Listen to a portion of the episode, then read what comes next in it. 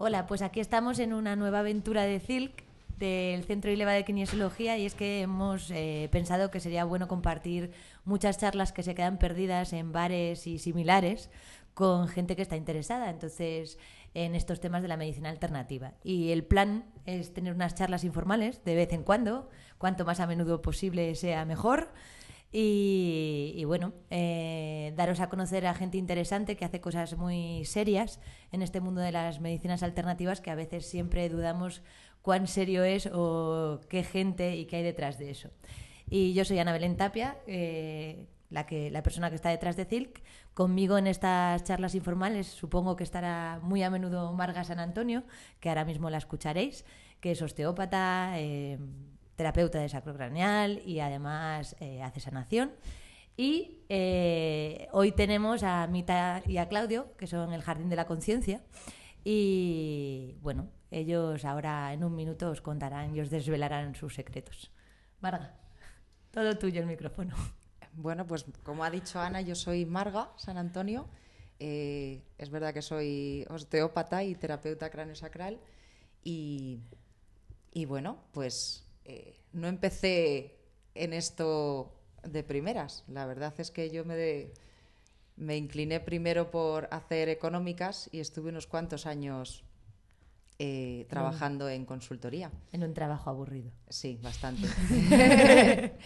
y bueno, pues empecé a estudiar eh, masaje, luego drenaje linfático, luego empecé osteopatía y, ya llegó un momento en el que dije esto es un hobby muy caro mm, para mantenerlo como hobby y, bueno, pues o te dedicas a ello y practicas o no te sirve para nada. Y, bueno, pues todo coincidió en, un momento en mi vida en el que di el salto eh, con ya treinta y muchos y bueno, pues aquí estoy. Tengo 43 y, y la verdad es que me apasiona mi trabajo. Así que espero compartir con, con Ana muchas de estas charlas y, y que sea productivo y ameno para todos los oyentes. Genial. Pues nada, Mita, Claudio, Jardín de la Conciencia. Pues nada, aquí estamos con Ana Belén en una aventura más de, de, las muchas que tiene Ana Belén, que siempre nos invita a estos líos entretenidos. Pues nada, ¿me presento yo primero, Mita? Sí. Pues bueno. Yo empiezo. Mm, me llamo Claudio. Yo vengo desde como un ámbito más universitario. Doy clases de literatura en la universidad. Eh, estoy haciendo una tesis doctoral en literatura comparada. Y empecé en esto hace la tira de años. la tira. Tendría por allá en el 95, cuando tenía tiernos 15 años. Y, empecé a estudiar símbolos y, me llegó el tarot y empecé a ver algo de... en, realidad como sistema adivinatorio. Y siempre me, me, ha interesado mucho esto y terminé estudiando símbolos y el, y mundo de, de, la literatura me ha ayudado muchísimo y, y, bueno, un poco, un poco eso, ¿no? Y relacionado siempre también con la sanación y con la orientación. Eso. Hola, me llamo Claudio. Yo soy Claudio. Yo soy Claudio. Yo Claudio. Yo Claudio. Claudio, todos los Claudios. De toda la vida. Es lo que tiene un nombre tan maravilloso como el mío. Es que tiene peso. Claro.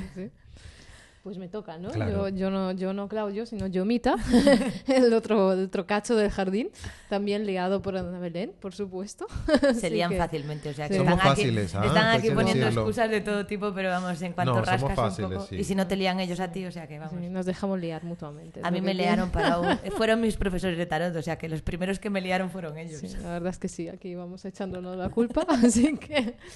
Y, y bueno, yo también del ámbito universitario, también, bueno, yo soy doctora en literatura comparadas y eh, bueno, eh, comparando, comparando, entre una comparación y otra, pues derivas a los símbolos y vas pasando de la literatura medieval al tarot, que sigue siendo parte de esa imaginería y, y bueno, después un poco con Claudio avanzando en este tema y en la parte tal vez más de sanación eh, metería mm, que soy profesora de yoga también y con la escuela de Sadhana y eh, allí pues hay una línea muy clara de yoga terapéutico dirigida por Víctor Morera y en fin toda una línea muy especializada ¿no? en eso así que así que pues pues, pues eso pues, pues eso. ahí estamos pues estos somos por cierto no sé si ha quedado claro que esto tienen que ser charlas informales y cuanto más informales mejor Hombre, que que si no, no queremos aburriros. Bueno, o sea, pero primero nos tenemos que presentar sí, sí, sí, formalmente. evidentemente.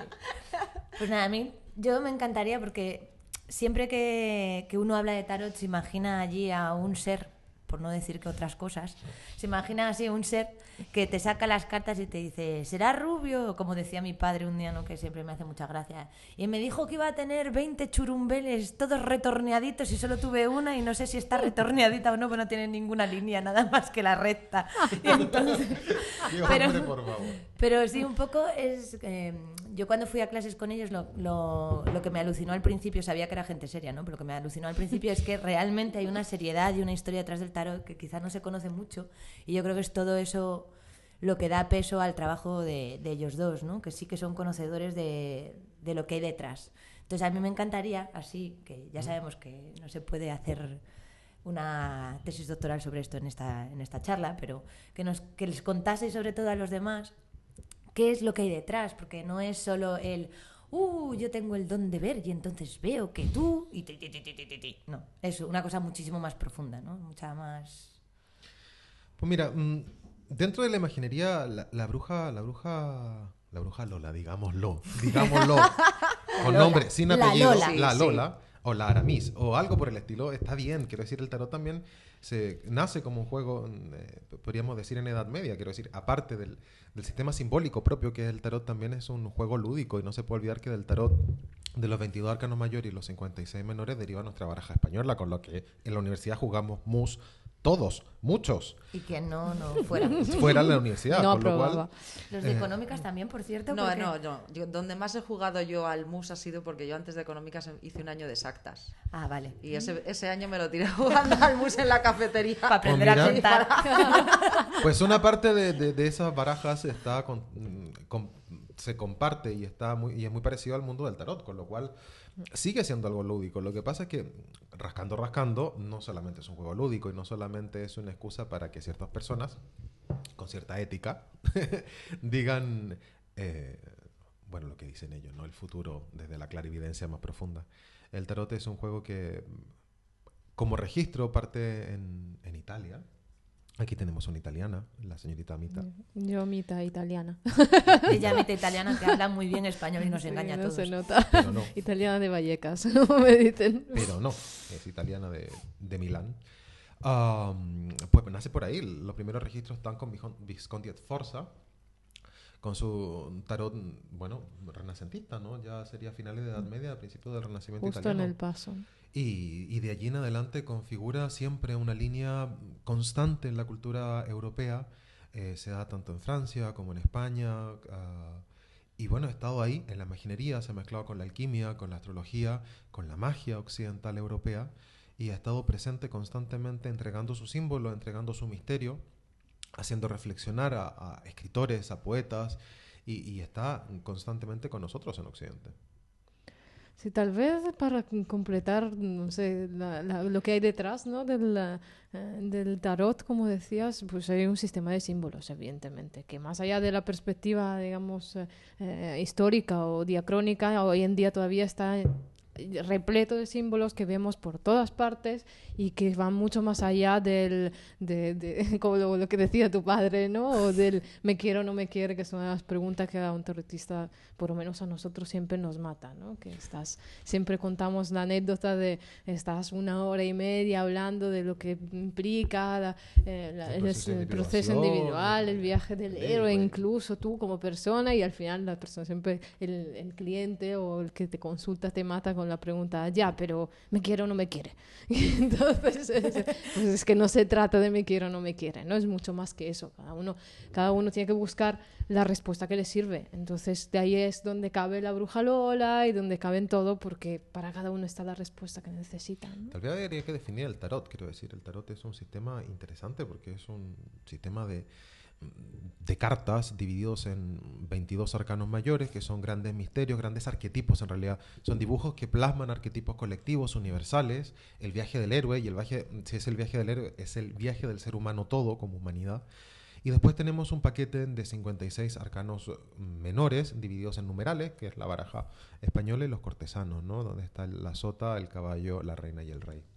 En ese, en ese conjunto eh, de, cartas encontramos un, un conjunto de símbolos que, que dialogan con el que maneja eh, las cartas. Es como si tomásemos un libro, sacásemos la encuadernación y dejásemos las hojas mm, de, de esta historia desarmada y cuando jugamos con ella, la desarmamos, la desestructuramos, podemos interpretar, volver a leer, a codificar los símbolos que están presentes en los arcanos. Entonces, bueno, eso es un poco el juego del tarotista.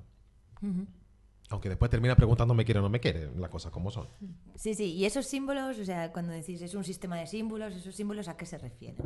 O sea, porque yo creo que es. Hay. Ponen caras. No, no veis las caras, pero están poniendo unas caras como. De de circunstancias. circunstancias. Es como eso de cuéntame tu vida en, En tres 0,7 cuadros. Exacto. segundos. Es como un poco lo mismo, ¿no?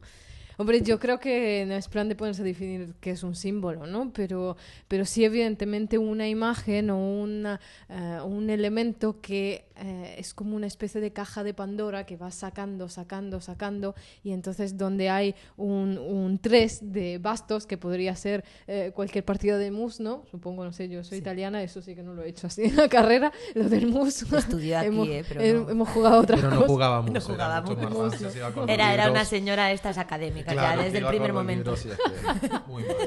Pero seguro que el 3 de basto sale, ¿no? En el- Sí, sí, sí. puede salir. Entonces, detrás de eso es qué significa el 3, qué, es un, qué representa un basto, qué significa pues el basto, el fuego, el espíritu. el- entonces, es tirar de una serie de cajones incluso donde se van eh, sumando una serie de correspondencia a través de, de un poco de la historia de la cultura, así se ha definido. Entonces, ir a ver eh, toda la complejidad de significados que puede tener eh, un, elemento o un conjunto de elementos. Entonces, de ahí el problema de eh, la, importancia de la clarividencia del tarotista, que está justamente en ese millón de significados que puede tener una carta o un elemento, elegir justamente el, El que significativo. significado, el, el que, el que en ese momento es significativo para el consultante. Ahí está la clarividencia, ¿no? Justo como poner el foco y enfocar, eh, dar luz solamente a lo que interesa. Hombre, eso es yo lo he más. trabajado muchísimo. ¿Te acordás del, del, del, del- Bueno, una de las muchas cosas, porque después digo barbaridades, pero una de las muchas cosas que escribió Jung a todo de eso fue lo que escribió mm, de sincronía en, en- en lo del I Ching, ¿te acuerdas? En, en la famosa Sí, edición del de- I Ching. del I Ching de Bill- Jung. Sí. Sí. Entonces ahí, bueno, habla precisamente de este fenómeno que lo exterior, lo exterior, sincrónicamente, mágicamente casi, aparece mm, sincronizado al mismo tiempo mm, de la realidad exterior. Quiero decir, si sale un 3 de basto, parece ser que curiosamente está en sincronía con las experiencias vitales que estás teniendo ese- en ese minuto, ¿no? Entonces la, la- la- la- la maravilla, la maravilla del tarot es precisamente en esa disposición, en la tirada de tarot, en esas 10 o 12 cartas que se escogen, las disponemos de cierta manera simbólica y cuando vamos leyendo vamos destapando esa, esa sincronía ¿no? de, entre, de la imagen exterior en una carta, en un cartón pintado, como siempre digo. En un cartón pintado aparecen ciertos símbolos y, y como decía Mita, en esa selección de esos símbolos lo vamos encajando en tu historia personal y eso da un significado. Es ver afuera lo que sabes que está pasando adentro. Hay un, un diálogo que puede resultar muy significativo, muy interesante, muy liberador también. Sí, porque vosotros, o sea, no, cuando decís el tarot terapéutico, el tarot como de alguna manera guía o como, ¿qué es exactamente? O sea, ¿qué, qué hacéis? ¿Cómo lo hacéis? Concretamente, ¿cómo lo Concretamente, hacemos? o sea, quiero decir, ¿cómo lo hacéis? Bueno, porque hay muchas cosas detrás, pero exactamente, o sea, ¿cuál sería el planteamiento, no? Si yo voy, consulto y todas esas cosas, ¿Cómo ¿qué, es qué una hay? Una sesión. curiosidad. Mm. En las, las cartas se sacan 12 y las elige, eh, las saca la persona. El, Es, el primero cliente. se baraja, se corta y después el cliente, eh, el, mm, el perdón, se, uy, barajamos, el cliente corta y nosotros ya sacamos el número de carta que necesitamos para la tirada o para el esquema que queremos hacer. Entonces, De dependiendo formas, eso, del... Eso depende siempre de la tradición. Sí. del- en realidad eso es más... ese- esos gestos y esos rituales de no crucen las piernas, prendo una vela, si Mm. no hay un incienso no lo puedo leer, son mm, en realidad técnicas, pequeñas trampillas que hacemos en la a la mente los tarotistas. En realidad ni cruzar las piernas, ni prender velas, ni que sea un día martes a las 6 de la mañana tiene ninguna importancia. La importancia es que sea significativo para el tarotista. Para que el tarotista Pues, entre en ese Quizá estado. yo eh, pensaba, dentro de mi ignorancia, ¿Mm? que como para que las cartas tengan más Acércate significado, la, micro, la energía, la, o sea, es el cliente el que con su energía elige determinadas cartas que pueden ser más Hombre, mm, significativas, eh, no lo sé.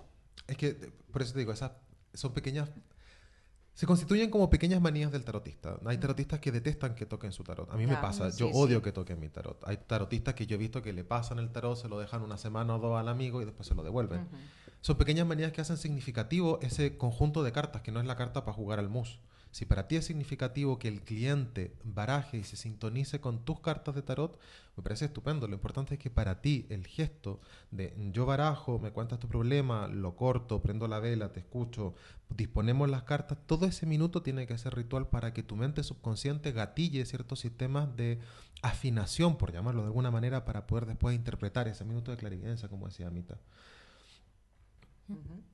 Bueno, y con el tema del tarot terapéutico, eh, Del- sí, del un poco de cómo era la sesión modelo o algo así, o cómo O funciona. Casi, casi que mi pregunta no era tanto cómo es la sesión modelo, sino cómo lo planteáis. O sea, de alguna manera, o sea, mm, si yo vengo con una duda existencial sobre mi trabajo, ¿no? y la pregunta es muy concreta, eh, ¿qué, qué hago? No sé qué, me voy, me quedo. Bueno, estas cosas que uno dice aquí, ¿no? el gallo que canta. Bueno, no sé cómo era el refrán, dejémoslo, Dejémoslo caer. Dejémoslo dejémoslo. dejémoslo Pero vamos, ¿qué hago? ¿Qué hago? Entonces, ¿cómo vosotros dais la otra amplitud, ¿no? ¿Cómo dais el otro campo para que eso sea más, más significativo de me quedo, me voy? O sea, ¿cómo, ¿cómo abrís lo otro, esa caja de Pandora, para que eso tenga de alguna manera, pues, algo que ver con el viaje del héroe de esa persona, que todos lo somos, ¿no? Pues, Yo creo que una de las claves dentro de lo, de lo maniático que puede aparecer el rito es justamente reordenar, ¿no?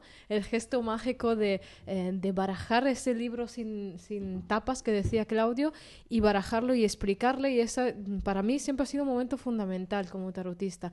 Barajar, explicarle a la persona que está preguntando, este es el modelo cuando estaba ordenado el tarot, es la historia del viaje del héroe estereotípico que está para todos, arquetípico incluso, ahora lo barajamos y este es tu historia. Al mezclarlos encontramos tu, in- tu historia. Entonces es eh, conseguir que haga ese cambio de actitud el propio cliente y que pueda entender que aquí no estoy para preguntar me quiero o no me quiere, sino eh, en realidad es una conversación profunda que tiene como pretexto los símbolos que salen en las cartas. Entonces, a partir de ahí se va en realidad eh, desarrollando una conversación estructurada en la que llevamos y guiamos la persona en ciertas reflexiones que tal vez ya sabemos que siempre pasa, ¿no? Cuando estamos con problemas o con, con dudas, eh, nos encerramos en nuestra propia pauta mental. Entonces, no podemos ver mm, el otro lado, la otra cara de la moneda. Nuestra función sobre todo es esa, hacer ver otra cosa, ampliar, abrir un poco la visión a través de esos pretextos y de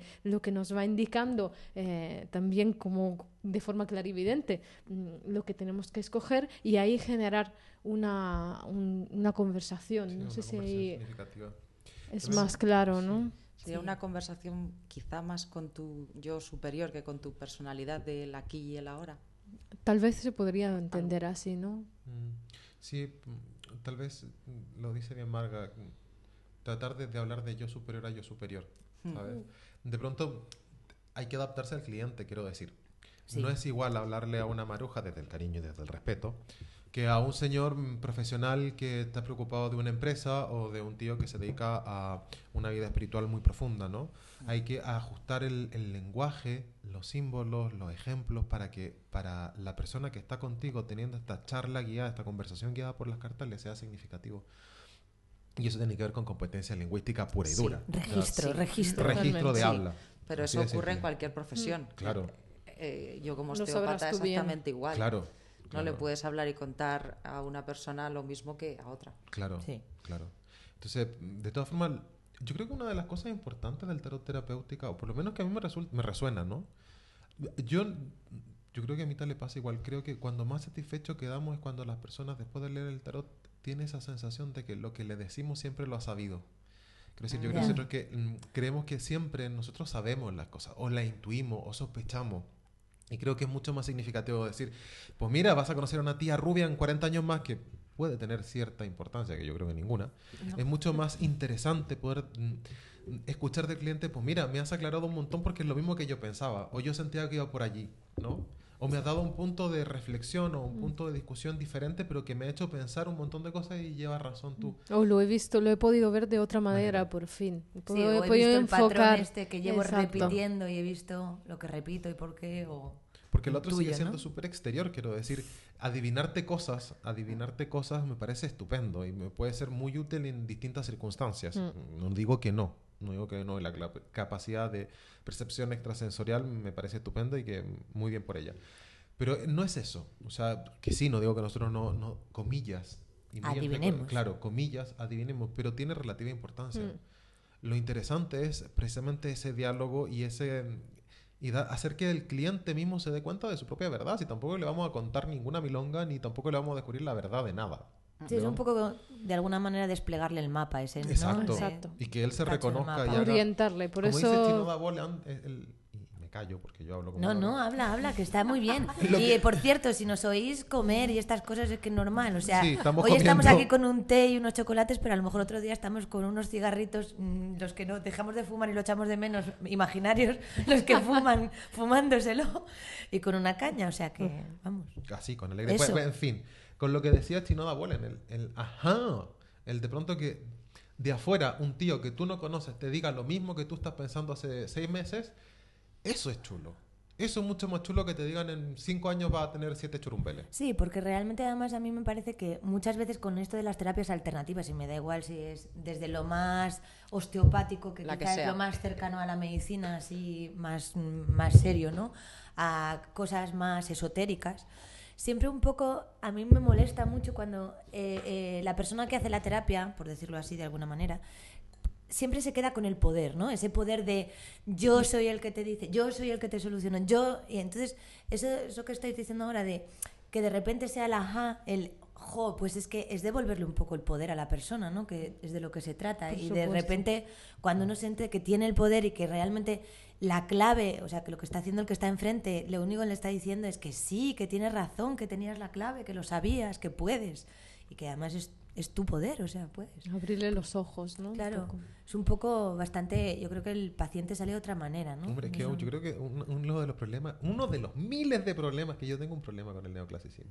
Uno de los miles de problemas del neoclasicismo y la ilustración, que después yo me encanta y venero y soy muy neoclásico y datofílico. Pero bueno, uno de los problemas que tengo bipolares, dentro de mi bipolaridad datofílica, es que en el neoclasicismo la idea de, de la diosa razón de yo tengo cierto conocimiento Sí. y por lo tanto domino toda la realidad y tú que no sabes o tú ignorante me tienes que escuchar solamente a mí ha sido muy castrador y sobre todo en la Totalmente. medicina occidental alópata de toda la desde el cariño y desde el respeto queridos doctores y doctoras por favor no, no vayan a ofenderse Que nos gusta que nos cosan de vez en cuando. Hombre, bueno, no mucho, está muy pero. bien está muy bien que saquen todos los justito, ¿eh? escalpelos que haga falta pero de pronto escuchar simple y llanamente escuchar al otro y entregarle la herramienta de oiga si usted hace esto le pasa aquello se ha perdido absolutamente o sea tú vas al Mm. doctor te receta A B o C y te vas para casa sin saber qué tiene ni por qué te dio aquello ni cómo solucionar esta circunstancia y eso me parece terrible Sí, pero es un... Y es curioso, ¿no? Porque eso de la escucha, yo supongo que Marga, aunque está ahí pensante, Escuchando. pensante, escuchando, porque no sé, Marga escucha muy bien. Yo creo que es una de las mejores personas que escucha, pero vamos, esta vez vamos a tener además el, poder- el, el- el placer de escucharla mucho. más. pero sí es verdad, ¿no? Eh, yo, vamos, yo conocí a Marga en, un- en el curso de sacrocranial, ella era la ayudante del superprofe. Y era la superayudante, por si no se ha quedado claro. llegó ella y llegó el orden, que si no voy a reventar si no lo digo. todo hay que decirlo todo, se hay que, todo hay que decirlo. Ella se sentó y ordenó. y, No y, y en- es verdad, ¿no? Ella, eh, quizá las cosas que siempre, que cuando nos estábamos ahí con muchas dudas, ¿no? Siempre era la- el, el remitir a la escucha, ¿no? La importancia esa de la escucha, que se repitió mucho en ese curso, pero es como que se olvida muchas veces, ¿no? Es que es una de las cosas básicas.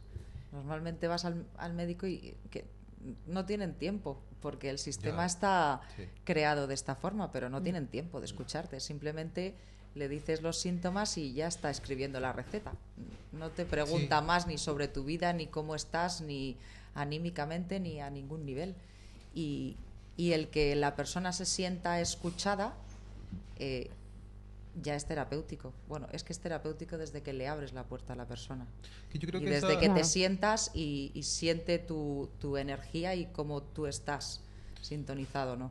No sé, pero yo considero que las terapias alternativas, la, una de las virtudes que tiene es que tratamos, tratamos supongo, digo yo, de, de no fragmentar a la persona, a la persona ¿sabes? Es Sí, es de verla como un todo. como un todo. Mm. Si te duelen los pies, te va a doler el alma también, ¿sabes? Porque los pies están conectados con tu vida. Pero con- realmente es que te das, o sea, nos da, yo me doy cuenta cada vez más que lo que busca la gente es que le escuches. Sí. O sea, es como eh, la gente quiere volver de alguna forma a, a ese médico de cabecera de toda la vida de Dios que escuchaba y sabía toda tu, toda tu problemática, la de tu familia, la de y sabía integrar de alguna forma con toda esa información lo que te podía ocurrir. Y no fragmentar. Y ahora mismo, pues no. Ahora es, eh, te pasa una cosa, te mando a este, te pasa otra, te mando al otro, y no hay un sistema que integre todo eso y, y le dé un sentido. Pues yo creo que la gente lo que busca es que le escuchen y que le den un sentido, una orientación, no solamente una pastilla. Yo quería aprovechar y dar un paso más, que creo que estaréis todos de acuerdo. Eh, o sea, estoy absolutamente de acuerdo con, con todo, ¿no? Evidentemente, pero creo que además lo importante es no solo, y es el, yo creo el objetivo que deben, deberían empezar eh, a tomar cada vez más las terapias alternativas, no solo ofrecer al paciente una escucha, sino generar en el paciente un espacio de escucha Sí. suyo. Es decir, invitarle a dar ese momento de silencio. Yo lo veo también no solo con el tarot, sino en la clase de yoga. La parte donde más se agradece es que generes en ellos y los guíes para que tengan un momento de silencio y aprendan, porque al fin y al cabo la herramienta es darle la herramienta a ellos para que puedan solos escucharse y tener ese poder del que hablaba eh, también Ana Belén, ¿no? Sí. de, de empezar a, a escucharse. Sí, sí, yo vamos totalmente de acuerdo. Porque de alguna manera eh, yo creo que un poco que no tengo nada que añadir, o sea, iba a, a- a ser repetida, Revueltas a lo repetir. mismo. Sí, pero vamos, yo creo que de eso se trata, ¿no? De, de no crear dependencias, sino de crear cuanto más independencia Efectivamente. Claro. mejor. Y, y por- y todo empieza de ahí, ¿no? Si me doy cuenta y tengo un momento, un espacio para, para sentir y escuchar qué es lo que me pasa, pues ya habré avanzado mucho, ¿no? Sí, sí. ya ahí. En e- para eso es eh, la terapia craniosacral es, bueno, me parece que es su herramienta básica, porque es que el- es una escucha del cuerpo realmente esta terapia. Pero lo que ocurre con No el os preocupéis, sé que nos vais a quedar sin- con las ganas, que es habrá que más. sintoniza con su cuerpo.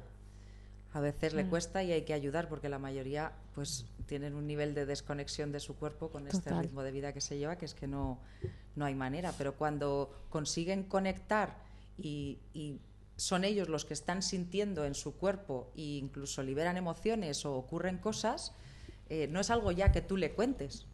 Es que no le estás contando nada, es que lo está Lo viviendo en primera persona. Entonces, eso da, eh, pues devuelve el poder a la persona de, es que yo tengo los recursos dentro de mí. O sea, Mm. si realmente eh, el ser humano eh, ya tiene dentro la farmacia de Dios, como decía el padre de, de esta terapia. Hombre, Mm. sí. Tenemos el poder para curar y para, enfer- y para enfermarnos. Totalmente. En el tarot pasa tres cuartos de lo mismo, sobre todo como lo enfocamos nosotros, porque el, el adivinar, que me parece, insisto, estupendo, tiene relativa importancia frente a esto, que es hacer que la gente se empodere de su propia historia y se haga responsable para lo bueno y para lo malo. Sobre todo responsable, eso es. O sea, no culpable, responsable. Responsable, que es distinto, exactamente. Sí. El, el tema de la culpabilidad de Dios, lo he hecho todo mal, o Dios, el universo no me quiere y me tortura terriblemente.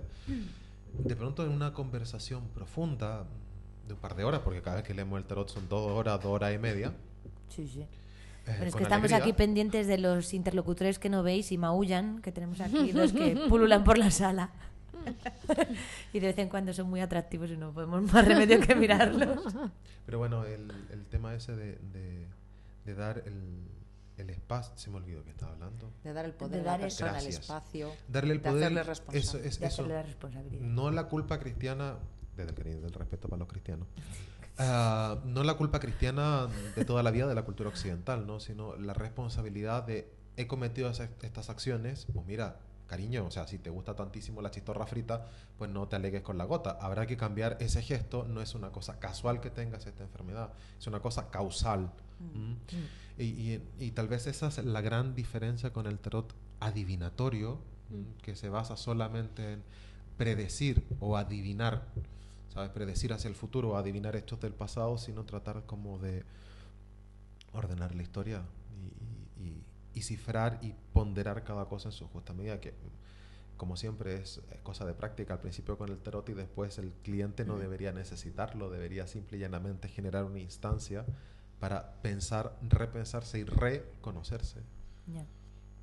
Yo tengo una pregunta así interesante que además no sé por qué, pero nunca la hice en la clase de tarot. que todo es tu momento, Ana. Es tu momento. No, no, pero sí un poco este eh, va un poco por la oralidad, ¿no? Por este poder de la palabra, de contar una historia, de que te cuenten tu historia, ¿no? Este, este un poco eh, tradición oral y de la oralidad, el poder de la palabra, porque además, bueno, justo estabais antes hablando de elegir el símbolo, elegir, elegir el logos, elegir la palabra exacta, elegir pues ese poder, ¿no? De elegir el de ese símbolo la palabra exacta que lo interpreta en el instante, ese poder de escuchar en boca de otros la historia tuya, ¿no? Mm. ¿Qué, qué, qué papel tiene? O sea, ¿qué, qué diferencia? Vosotros os leéis el tarot a vosotros mismos, pero... Uh, muy poquito, Poquito. muy poquito. Muy Somos un poquito. poco cotilla.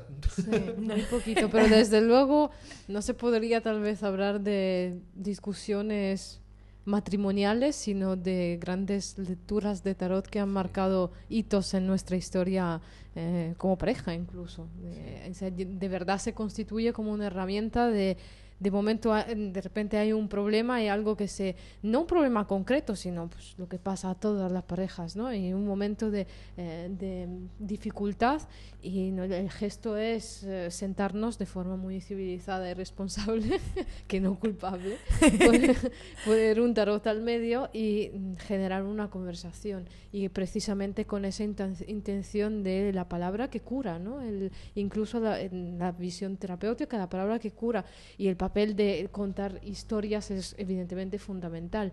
Ni que decir que eh, la, la profesión también influye, ¿no? Evidentemente es con lo que trabajamos todos los días, pero desde el principio de los tiempos ha sido así y creo que hay que rescatar mucho también de esa, eh, de esa parte que a veces queda un poco olvidada en la, en la saturación de las palabras que hay hoy en día.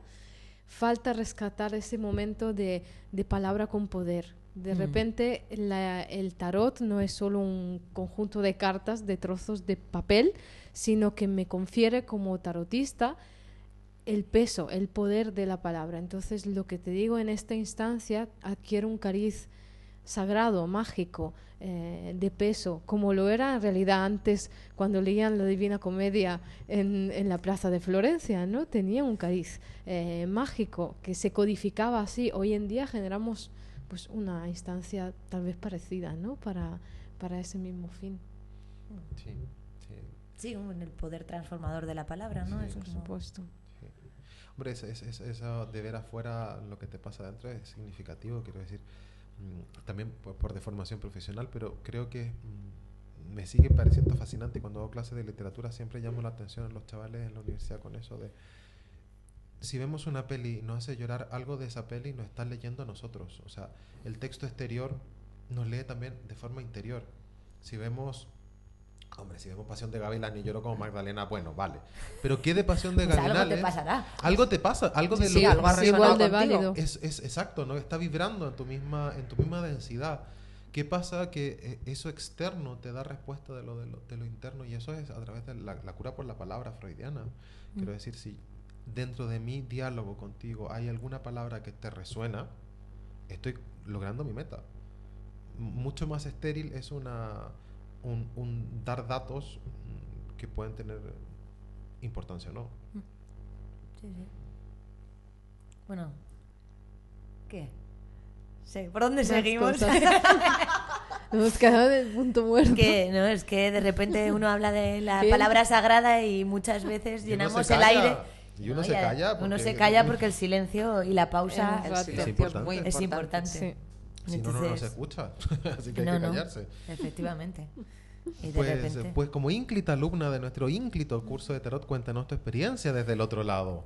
Pues la experiencia fue fascinante y sigue siendo fascinante, ¿eh? porque esto no- aquí no creáis Continúa. esto no creáis que se resuelve en dos mesecitos y un par de seminarios, no, porque es gente Sí, seria y repito y además quizá mm, yo he tenido la gran suerte siempre de que, que me he formado en algo de terapias alternativas de dar con En con- algo. en algo. Dicen algo. Dice, Qué modesta tira. es Sí, ella. Da igual. sí. Pero el asunto es que siempre he tenido la suerte de, de no solo formarme con gente que tenía muy buena información, que eso es algo importante y información fiable, sino de gente que se ha tomado realmente eh, su, su trabajo o sus, sus, sus respectivos campos como algo sagrado.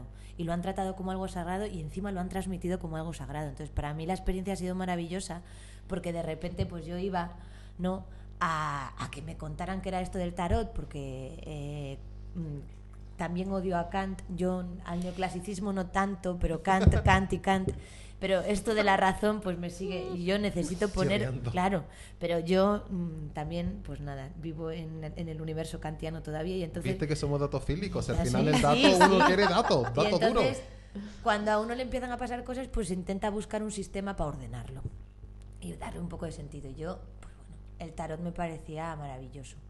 Pero eh, la experiencia con vosotros, eh, o sea, ya aparte del peloteo, que ya no me tienen que poner nota, creo. ¿no? Pues yo creo que sí, pero, pero aparte fue maravilloso porque me guiaron por el viaje del héroe, o sea, y me siguen guiando, ¿no? Entonces, para empezar, aluciné con todo lo que hay detrás de información, o sea, el tarot eh, de repente fue como un objeto para mí, ¿no? Porque era un objeto, lo siento, esto no les estará molestando, ¿no? No. mis profes, no. No, pero de repente fue un objeto que adquirió eh, mm, vida propia en el sentido de que me di cuenta, me- bueno, me di cuenta porque me lo contaron estas dos personas que están aquí, que a través del tarot había toda una tradición mágica, toda una tradición antigua, toda una tradición quizá eso que hemos buscado tanto en Occidente, ¿no? Con irnos a Asia, irnos al budismo, irnos al zen, irnos al yoga, ¿no? Y de repente darme cuenta que mi tradición, que mi cultura, que es la occidental y no es otra, aunque yo me hubiera gustado tener rasgos chinos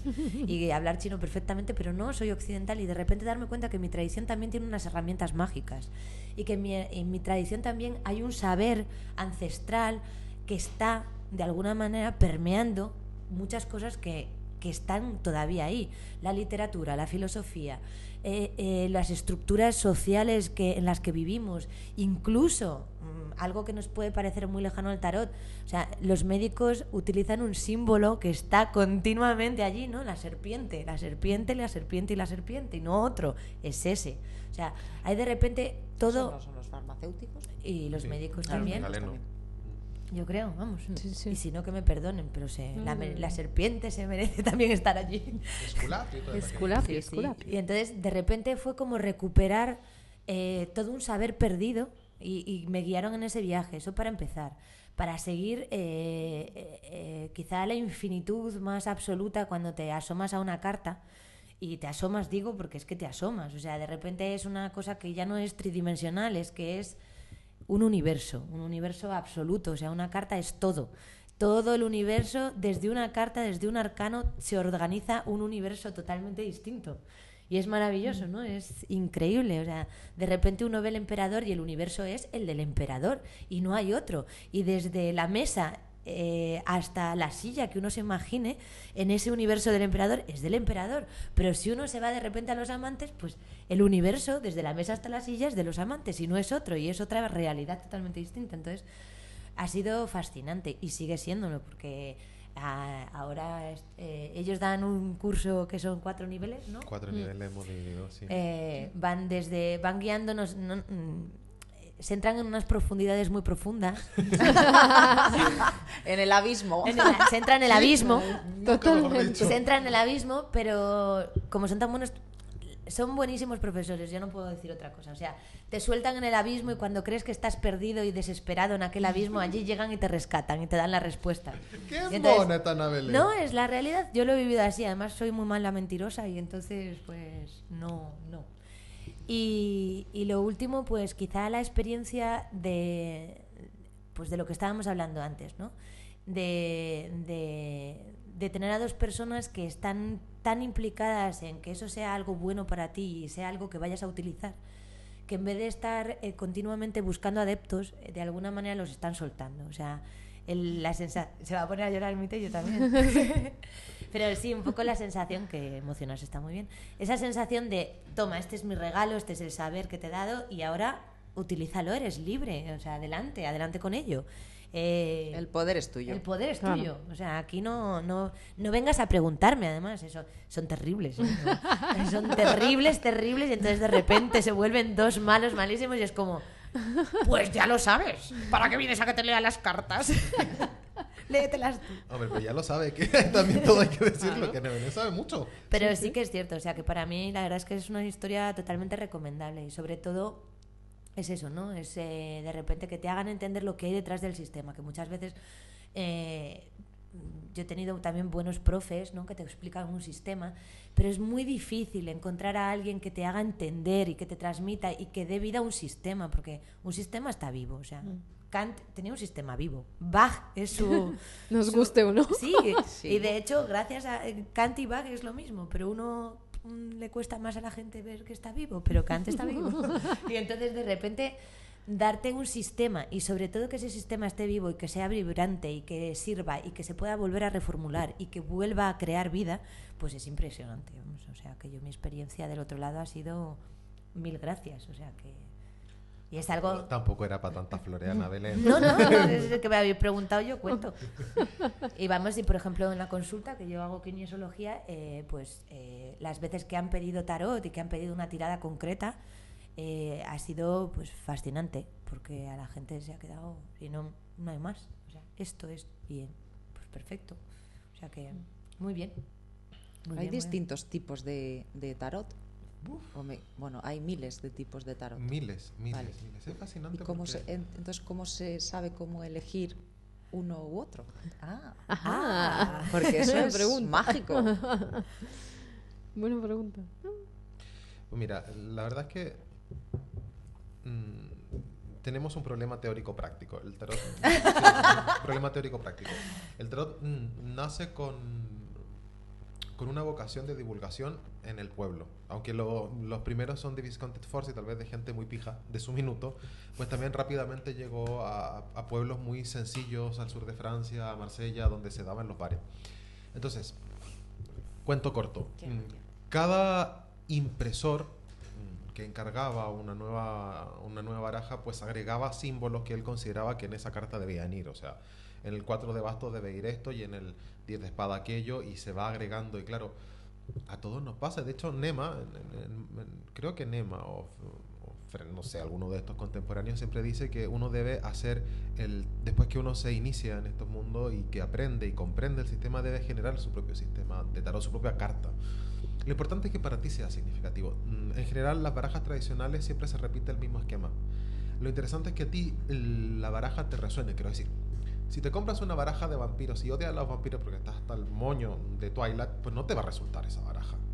Pero si de pronto a ti esa baraja, porque se basa en la imaginería de Bram Stoker o de um, Anne Rice o cualquiera otra, te conmociona y dices esto es, pues esa baraja te va a funcionar estupendamente. Lo importante es que aprendas a manejar eh, la estructura, la estructura del tarot, aprendas cómo decodificar los símbolos que hay presentes y después puedes lanzarte con cualquier baraja. A mí me pone muy nervioso eso de, es que yo leo esta baraja y no sé leer ninguna otra, pero ¿cómo? O sea, yo sé leer esta tipografía del abecedario y no sé leer ninguna otra tipografía del abecedario. Eso me, me, me, me- Me descuadra. me descuadra. O sea, que ti- o sea, te aprendiste de memoria los significados de esa baraja y no eres capaz de extrapolar esos significados a ese otro universo que se presenta. Me parece complicado. Hay, hay barajas clásicas.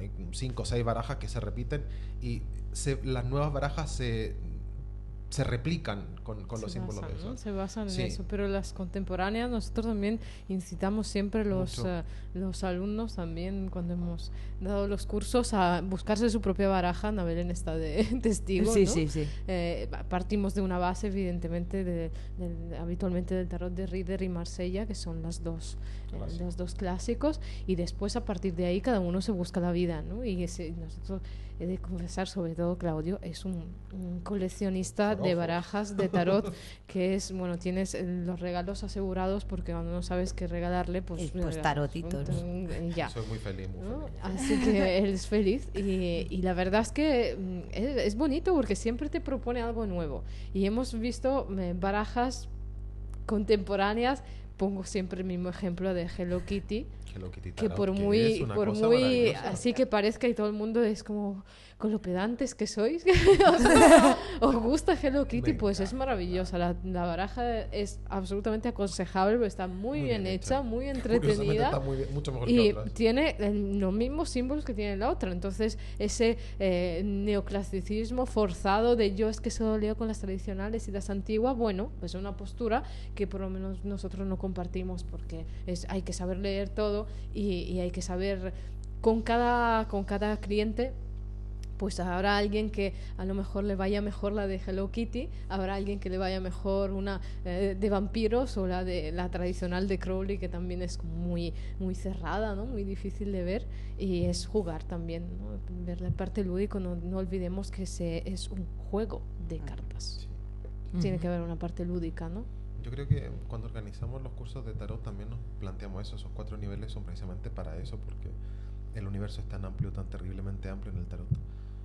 Ya no solo porque hay miles de tipos de tarot, quiero decir que de verdad hay miles de tipos. Si entran en, a Ecléctico, en la taroteca, en, en internet, taroteca.com, es, no lo sé. Creo que sí. Mm. Van a haber miles, miles de tipos de baraja, pero no solamente eso es lo amplísimo, sino la historia y la filosofía que hay detrás. Entonces tratamos de estructurar los cuatro niveles de, de tarot un poco pensando en, en- en la amplitud y la vastedad del, del sistema, ¿no? Entonces tratamos de planificar un primer nivel para hablar del sistema como tal. El primer nivel de tarot es hablemos del tarot, de cómo está construido, de los Bueno, símbolos que dice tiene. del sistema como tal. No, no. O sea, las clases son largas y extensas y el sistema como tal y lo que hay detrás del sistema como tal. O sea, no mientas. Ya, pero hombre, somos Que eso es lo interesante, o sea, que realmente Ya. eso es lo interesante, que no te cuentan tienes tantas cartas, estas hacen no sé qué, no, no. Cuentan de, at- de atrás, de, de dónde viene eso y por qué viene eso. O sea, que- Ya, sí, pero Hay que empezar por el principio. Pero hay que empezar por el principio. En algún minuto hay que decir son 78 cartas y el Sí, mago sí, sí, simboliza sí. esto. Con todo esto además.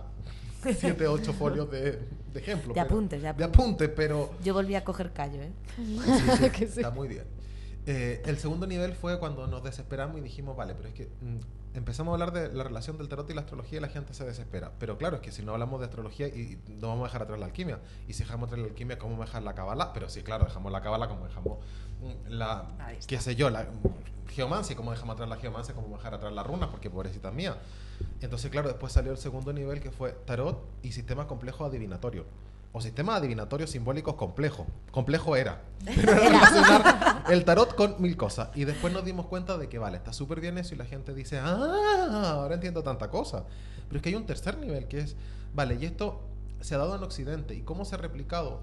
Pues se ha replicado en meditación, en magia, en alta magia, baja magia, en magia ceremonial, en la magia wicca, en el neopaganismo, en el chamanismo cómo utilizar el, el tarot, no solamente como un sistema adivinatorio, sino un sistema práctico, tanto de meditación como de experiencia ritual, espiritual, desde la perspectiva espiritual estoy hablando del ritual, ¿no? Eh, no como un instrumento solamente para la adivinación, sino un, instrumento holístico de autoconocimiento. Y claro, y eso nos llevó al cuarto nivel, que fueron las meditaciones guiadas con el tarot. mm, y En que- las cuales me hallo y... Oye, qué interesante. Sí, sí. Está- Yo, Marga... Sí. Y, pero, ¿y eso cómo es? ¿Cuál, cuál de todo? Eso último que has dicho. Ese es el mejor. Eso siempre es- siempre me suena muy picamos. atractivo. Siempre picamos porque en el primer nivel de solo el sistema es. Jo, pero- porque efectivamente Sí, para nosotros va- es un poco rollo ya el primero. porque Pero no de mala onda, sino porque queremos contar lo que viene después. Entonces, como. Es que la chicha viene al final. Entonces- venga, venga. Ah, rápido, Aprender rápido, rápido. Para Para poder, que porque vayamos claro, es que no puedes empezar con el techo, tienes que empezar por la base para tener un código común del lenguaje, un metalenguaje en común. Entonces, hay que aprender lo que hay que aprender. Pero claro, la chicha está después, como dice Mita. Sí, la chicha está, bueno, la chicha está to- en todo el, en todo el recorrido. En el Quizá para vosotros, claro, en el proceso. Quizá para vosotros sea más aburrido los primeros niveles porque No, o sea, o sea, aburrido en el sentido de lo que estabais diciendo, Sí, ¿no? que- ya verás cuando llegue. ya verás lo lindo llegue. que es. Si te emociona esto, ya Si te emociona esto, pues no Será te estoy contando nada, exacto. Pero, pero yo, vamos, creo que es- hubiera sido para mí imposible. O sea, tiene- tienes que pasar por todos los lados para llegar al cuarto nivel como tienes que llegar. Hombre, ¿qué te parece el cuarto nivel? Ya que estás ahí. Ay, ahí, pues- ahí es donde quema pues la el cuarto ejemplo ni- de cómo es una meditación con... Pues un poco es lo que os estaba contando antes, ¿no? Es como... eh, ellos te van contando todo el sistema del tarot, luego mm, todo, todos los demás otros sistemas complejos, ¿no? Pero quizá un poco cuando el cuarto nivel se trata un poco de vivir, de vivir eso, esa experiencia. Claro, ya no es de asomarte a la carta, sino de entrar. Entrar dentro de la carta y, y- y ver, y ver qué hay ahí, ¿no? Y entonces eh, la experiencia, pues bueno, es el- se puede contar más o menos, ¿no? Eh, Sí, sí, está realmente, todo en el- de- realmente se trata de hacer una meditación eh, guiada, un sendero se llama, Basado en el basado, que basado trabaja. claro, porque eh, tenemos que seguir de alguna manera un, un camino Un orden. sí. y el orden lo va a poner la cábala en este, en, En este, en este caso. Hemos decidido que va a ser la cábala porque es muy organizadita ella. Muy, sí, muy ordenadita. y yo he de decir que me resistía y me resistía y me resistía, pero bueno, eh, luego me dejé de resistir y, Mira qué bien, mira y qué fui lindo feliz. es. Y, y fui- y- y mira qué bien me va la vida. Pero se trata de seguir eh, los senderos que llevan de una sefira a otra de la cábala, del árbol de la vida. Y esos senderos, cada uno está representado por una carta del tarot. Y bueno, se trata de realmente de aventurarse dentro de la carta del tarot y, experimentarla, vivirla, traer, traer todo ese colectivo, ese, ese, ese conocimiento colectivo que hay detrás, ese conocimiento y hacerlo presente. Y, y, en- y realmente, mm, es que odio esta palabra porque se la, con perdón se la he oído a tus colegas mm, del fin de semana, unos profesores de yoga, que por cierto tengo una pregunta acerca de eso. Voy a tocar las, voy a tocar bolas. Se con ha el tema. puesto tremenda, Oh, ¿eh? es que- porque no le veis la cara, pero le, le ha cambiado la cara. Bueno, bueno, eh, trascender, bueno, esa palabra que a mí me encanta que utilice la Si gente. te consuela, no lo escucho. Vale. Pues nada, nada, el asunto es un poco pues trascender todo ese simbolismo, pero trascenderlo en el sentido de, de elevar la conciencia con respecto ¿no? a lo que hay ahí detrás y de vivir, vivir. Tal vez más que trascender para, para, Bueno, para enme- aterrizarlo. enmendar, enmendar también los errores de mis colegas, integrarlo. Sí. Yo creo que es integrarlo y vivir. De repente el arcano está en tu vida y tú estás dentro del arcano y haces un viaje, un mini viaje, que es el sendero. El sendero, como su propia palabra indi- indica, va de un punto a otro. Entonces ese viaje es guiado. Hay un pathworking, hay una grabación eh, de una visualización guiada como una escena mm, que tiene que ver con ese arcano y te guía, digamos, con la primera meditación. Eh, primero se hace la meditación y después en tu vida vas eh, integrando, eh, viendo, observándote. En realidad es una, yo creo que para resumirlo de la forma Una más, claro, más fiel sería eh, una introspección, es decir, una introspección y una toma de conciencia eh, guiada de, ese- de esos símbolos en tu, en tu vida. Lo Sí. fascinante del cuarto nivel es que todos los símbolos que has aprendido durante los tres primeros niveles de... Vale, en la alquimia el, el azufre, la, el- la sal y el mercurio simbolizan esto, y en el tarot se ve aquí en el mago, fíjense en esta esquinita. Pues vale, muy lindo. Después al final lo llevas significa- lo hace significativo porque lo llevas a tu vida y, y el mago no es algo externo, no es un- una carta con unas imágenes, con una iconografía y con unos simbolismos muy interesantes, muy iluminadores, sino que me pasó el mago, yo viví el mago. Es que yo soy el mago. Yo soy el tanto. mago, soy todo el tarot. Entonces ya no es un tarot de me aprendo miles de cosas de memoria que al principio ah, la gente se desespera un montón con nuestras clases porque siempre dicen que damos tantos datos que al final terminan no sé qué decir, no sé qué decir. Bueno, yo he de reconocer que era feliz ¿eh? con tantos datos. Datofílica, ¿ves? Si es que eres de la mía. Lo malo era cuando ya teníamos que leernos las miles de fotocopias. Sí, eso sí. Lo que es leer en nuestro Estamos, curso... yo sigo leyendo, ¿eh? Sigo.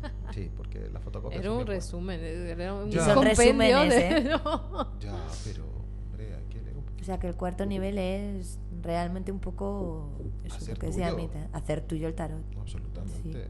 Integrarlo.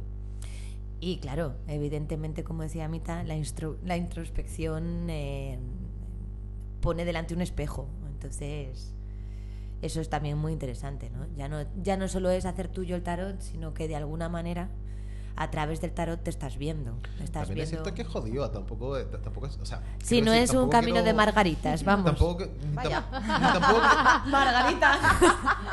es que son muy De monas. flores, de flores. Eso es muy bien, Muy bien, me gusta. Es que entre mi marido Flores y mi amiga Margarita estoy rodeada. Bucólica total. Bucólica. Tampoco es un camino malo. A ver, quiero decir, el tarot es algo muy serio. Sí. Para lo bueno y para lo malo. Y te va a mostrar adelante lo que tienes adentro. Con lo cual, mm, meterse en, este, en estos berenjenales está estupendo y ojalá que todo el mundo lo haga con la clara conciencia que adentro, adelante vas a tener un espejo y estás dispuesto a ver lo que estás dispuesto a ver, quiero decir. Y a partir de eso te va a ayudar o te va a desquiciar desde el cariño y desde el respeto para la gente que quiera desquiciarse. Insisto yo con esta frase tan bonita. Entonces... Eh, bueno, pero de alguna manera yo creo que yo creo que es un poco pues retomando lo que decía antes, yo tengo yo he tenido esa suerte, ¿no? Que la gente que me ha enseñado de alguna manera poner el pie en su curso significaba ya empezar un camino, un camino de, de, toma de conciencia personal. Entonces, claro, ese es un, eso para mí, como diría Mita, profesora de, de universidad, es un aprendizaje significativo. Totalmente. Esa palabra de año.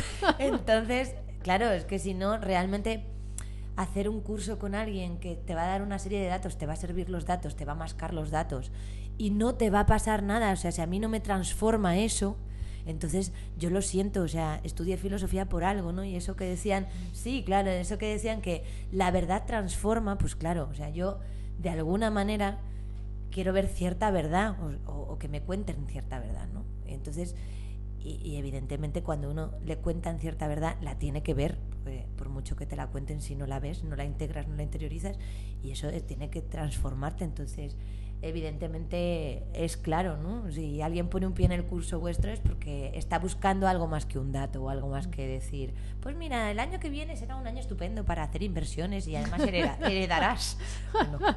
Como siempre, alguna vez nos han preguntado la verdad, ¿no? De, eh, ¿y tú eh, ¿qué, qué, pasa que no, eh, no, porque no os veis el tarot para ganar la lotería?